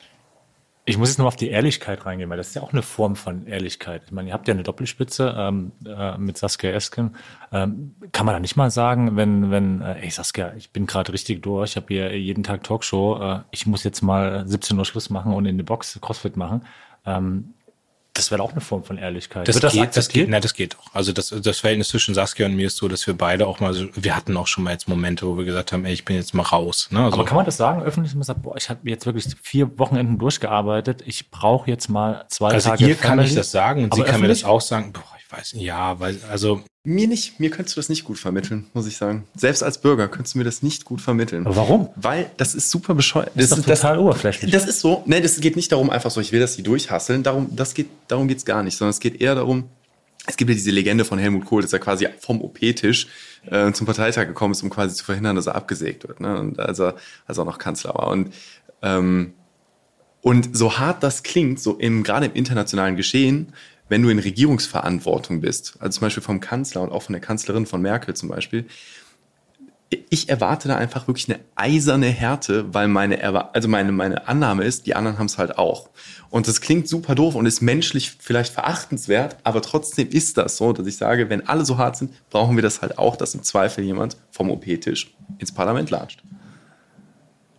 Ja, also weiß ich nicht, ob ich dem zustimmen würde. Also ich, ich würde mich für ziemlich kommt ja auch darauf an, was für ein OP. Ne? Also ich weiß jetzt nicht, was. Also, aber ich, also ist doch klar. Ich würde im Zweifelsfall immer sagen, es gibt Sachen, also du hast jetzt gerade auch nach den Kosten gefragt und wenn du die eigene Gesundheit gefährdest, dann würde ich, also das halte ich für falsch. Also, es ist total falsch. Ich sage nicht, dass es richtig ist. Ne? Genau, aber, ja, aber da, du hast da, gesagt, dass du es erwartest. Aber das ist eine da finde ich halt auch, dass also du kannst das nur verändern, wenn du das vorlebst. Also so und also da würde ich immer sagen, ich würde einen Kollegen, der gerade äh, ne, ich erzähle die Geschichte einfach mal, die mir gerade durch den Kopf geht. Es gab vor, vor kurzem so einen, so einen Bundestagskollegen der CDU, den ich auch menschlich total schätze. Mhm. Und der hat dann bei der Bildzeitung so einen Artikel gehabt, wie der kurz nach einem Herzinfarkt, ich glaube, es war ein Herzinfarkt, wie der sich dann so hat ablichten lassen im Krankenhaus mit Laptop und gesagt hat, kurz nach ist er schon wieder so. Und das ist ein falscher Begriff von, also ich finde auch, ich bin überhaupt nicht stolz darauf, dass ich so viel arbeite. Also weißt du, es gibt diese, war vor zehn Jahren noch so dieses so, boah, ich, ich arbeite 20 Stunden am Tag und schlafe nur vier Stunden und das hat man als cool dargestellt. Ich finde das eher dumm, dass das so ist. Ja, ich, ich würde gerne viel weniger arbeiten müssen und wäre gerne viel besser organisiert und hätte das gerne so, dass das anders geht. Ähm, und ich finde, das ist überhaupt nichts, wo man stolz drauf sein kann, wenn man irgendwie zwei Tage nach einer Operation oder 24 Stunden nach dem Herzinfarkt wieder auf einmal irgendwie am Laptop hängt. Ich finde, das ist eher dumm. So. Wann das sagst ich, du mir Nein, ich weiß, was du meinst. Das, ich weiß, das was ist du meinst. voll so. Ich, ich wünschte, ich, ich, hätte glaub, das nicht in mir. Ne? Da, das ist ich weiß, was du meinst. Also und ich weiß auch und ich glaube auch sozusagen, wir könnten jetzt hier zu dritt verabreden, weil wir das alle so sehen, dass man dafür kämpfen muss, dass es anders ist und trotzdem würde es anders öffentlich laufen. Und ich weiß, was los wäre in den sozialen Netzwerken, wenn ich ein Interview gebe, wo ich sage, ich habe jetzt hier einen Monat durchgearbeitet und ich brauche mal einen Tag Pause. So, ich, ich weiß, was dann passieren würde. Ja, dann würden Leute so schätze ich euch beide jetzt ein, ihr würdet sagen, wir verstehen das total. Aber es würde genug andere geben, die sagen, das nutzen wir jetzt mal aus, diese Schwäche und hauen da mal voll drauf. Aber eigentlich muss man da als Gesellschaft ja hinkommen.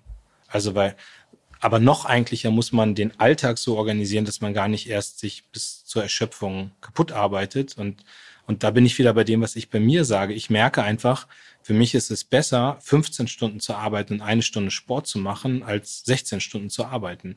Und da kann mir auch keiner sagen, dass man das Leben nicht so organisieren kann. Also das muss gehen. Das muss einfach gehen. So. Und das ist das, was bei mir die Messlatte ist, zu sagen, wir organisieren meinen Alltag so. Auch weil du gefragt hast, klappt das denn wirklich mit dem freien Abend in der Woche? Ja, das muss gehen. Und das ist auch kein Zeichen von Schwäche oder dass ich meinen Job nicht ernst nehme, sondern ich möchte ja als Person auch funktionieren. Ich möchte authentisch bleiben. Und das, dafür brauche ich diese Auszeit. Dann musst du, also ich würde behaupten, ähm, wenn du dein Privatleben nicht im Griff hast, dann kannst du auch dein Amt nicht gut ausüben. Also das so ist, kann man es auch. Ist, ist das, einfach so. Das aber das wäre die positive Definition. Das wäre die positive Definition, ne, dass ich. Aber gefeiert werden natürlich manchmal die, wo du sagst, die arbeiten 20 Stunden. Totaler also. Bullshit. Was du mir auch immer wieder sagst, äh, weil ich immer sinnlos im Büro sitze und sage, ja, ich muss jetzt was machen. Äh, also komplett das Kontrastprogramm, was du jetzt gerade von dir gibst. Und ja. von einem Politiker erwartest du. Also ja, es ist total irrational. Also es ja. ist mir ganz klar. Ne? Und wie gesagt, also mir ist das, äh, mir ist das selber zuwider, quasi dieses Gefühl zu haben, dass man eben auch so eine gewisse Weichheit dann ganz oben nicht mehr zugestehen möchte. So. Aber so ist es halt quasi auch in dem Unternehmen, wo ich jetzt zuletzt war, hätte der CEO dann halt, es ist dann halt doch so, dass man am Schluss sagt, ja, der muss dann vielleicht noch mal ein bisschen Aber die Frage, was, also was heißt Weichheit in der Politik? Also so, wir wären uns jetzt sofort einig, dass Donald Trump irgendwie kein Weichei ist. Ja, so, aber was ein Arsch. Debatable. Ja, aber war Barack Obama ein Weichei? Natürlich nicht. Krasse Gegenteil. Aber ich finde ja schon, dass er einen anderen politischen Stil auch kultiviert hat. So, also, ne, der ist jetzt halt kein Donald Trump. Also, und das ist, I don't know, ich weiß. Aber jetzt ja. vor, vorhin war die Frage, kann ich zu Saskia sagen, ey, pass mal auf, ich bin heute voll kaputt und ich bin jetzt mal raus für den Abend und das geht. Das geht. Mhm. Und das ist auch gut, dass es da so ein Vertrauensverhältnis gibt. Ähm, würde ich öffentlich sagen, I don't know, so, aber ich meine, ich finde zum Beispiel auch, wenn, wenn Leute, wenn Leute sich Auszeiten nehmen oder sowas, also es gibt es jetzt in der Politik nicht wirklich oder so, aber äh, wenn Leute sich Auszeiten nehmen, als ich überlege gerade, irgendwer hat doch jetzt gerade das auch verkündet. Ah, hier der, der Boris Palmer, der Bürgermeister von Tübingen der, das gibt jetzt krasse Gründe und das könnte ich politisch alles bewerten, aber eigentlich finde ich es okay, wenn jemand erkennt, mir geht es gerade nicht gut und ich nehme eine Auszeit. Ich finde es total in Ordnung. Und ich glaube auch nicht, dass, wenn du eine Auszeit nimmst und wenn du dann auch irgendwie dir Hilfe holst oder sowas, ich glaube nicht, dass das was ist, was dich schwächer macht, sondern eher stärker macht, perspektivisch. Ne? Ganz, ganz sicher. Und ich meine, gut, er, er ist jetzt ein Sonderfall, ne, nochmal, ähm, weil er auch dann eben der die öffentliche, öffentliche Aufmerksamkeit sehr, sehr groß war, ähm, bedingt durch manche Aussagen, hat, die er, die er, wollte die er immer sucht und ja. wo er dann sicherlich das Rad mal überdreht hat und auch das Gespür, glaube ich, dann verlassen, ihn verlassen hat, ne, was, was noch dann der, die angepasste Reizung der Gesellschaft ist und wo nicht mehr. Aber anyway, ähm, was, was mich vielleicht auch zum, zum Ende nochmal interessieren würde, ist, du hast es jetzt, glaube ich, schon recht schön so beschrieben, wie du das versuchst, auch den deine Anker immer weiter zu halten, immer wieder auch im Wahlkreis zu sein, mit deinen, mit deinen Freunden dich äh, zu treffen. Aber so in diesem ganzen, in diesem ganzen Geschehen, wenn man sich vielleicht auch nochmal vorstellt, deine Karriere geht noch weiter. Ja, also du wirst noch mehr herausgezogen über dann politisches Amt in der Regierung oder wie auch immer. Hast du dir schon Gedanken darüber gemacht, wie du es auch unter noch erschwerten Bedingungen auf die Reihe kriegst, diese Entfremdung der wirklich komplett gegenzusteuern? Ja, aber ich glaube, da ändern sich die Instrumente nicht. Also, die, nee. Nee, ich glaube, also ich. Nee, also ich glaube, es ändert sich nicht. Es kann sein, dass der zeitliche Druck bei weiteren Karriereschritten, wobei ich immer sagen würde, also per se jetzt Regierung ist nicht zwingend weiterer Schritt. Also äh, kämpfe ich auch mit vielen Journalisten mit drum, weil ich immer sage, Parteivorsitzender ist schon sehr, sehr wichtig. Franz Müntefering ist damals mal aus dem Bundeskabinett rausgegangen, um Generalsekretär zu werden. Also das zeigt so den Stellenwert auch. Aber nein, also das, darum geht's jetzt gar nicht. Aber die Instrumente sind die gleichen. Du brauchst deine Auszeiten. Du musst gucken, dass du nicht nur Politiker bist. Na, ich, also was gar nicht drüber geredet. Musik ist zum Beispiel mir auch. Ich versuche regelmäßig auf Konzerte zu gehen und so weiter. Das ist bei mir auch ein wichtiger Punkt. Und diese Sachen musst du konsequent durchziehen. Also wenn du von Montags bis Sonntags nur Politik machst, dann ist es falsch dieser Kontakt mit den Bürgerinnen und Bürgern ist total wichtig äh, und du brauchst ein paar normale Leute um dich rum. Und, und dann, das, das habe ich vorhin noch nicht so erzählt, aber ich habe es in der Zwischenbemerkung mal gesagt, und dann zu gucken, mit wem arbeitest du zusammen. Also wer ist dein Team? Ja, und das sind, und mein Team ist wirklich, das sind meine größten Kritiker. Und die dürfen intern noch alles sagen. Und da achte ich auch sehr darauf, dass ich Diversität in meinem Team habe. Und das ist dann, glaube ich, auch nochmal was, was dich sehr ja, auf dem Boden hält. Also ich kenne auch Leute, die haben nur Ja-Sage um sich rum und das, das äh, geht meistens schief. Also von meiner Seite her ähm, gibt es eigentlich keine Fragen. Ähm, ich will jetzt auch nicht pushig sein. Ich, nein, oder ich, ich, äh, ja, aber das brauchen wir nicht. Also, dass du dich eher Richtung Süden orientierst, das finde ich eh schwach. Das ist natürlich ein Brett, nicht, ja. äh, Du bist in, äh, in, in Munster. Äh, Meine ganzen Kumpels waren immer HSV-Fans. Ja, sind ja, immer noch. Du kannst ja, deren, deren, deren Kredit kannst du nicht, mit dem kannst du nicht bezahlen. Nein, tausend Dank. Ähm, es war wirklich super, super interessant und ähm, ja, vielen Dank für deine Zeit. Vielleicht noch dazu, äh, um wirklich widerstandsfähig und resilient zu sein, wärst du HSV-Fan. ja, das wäre das, wär das. Ich habe immer gesagt, mein, mein, mein Fußballmitgliedschaft ist Ausgleich für das SPD-Parteibuch, aber das hat in der letzten Saison auch nicht mehr so wirklich funktioniert. Aber ja, das stimmt. Nein, von meiner Dank. Seite vielen Dank, hat äh, sehr, sehr viel Spaß gemacht. Ja, und äh, ja, ich nehme viele schöne Sachen mit. Ja.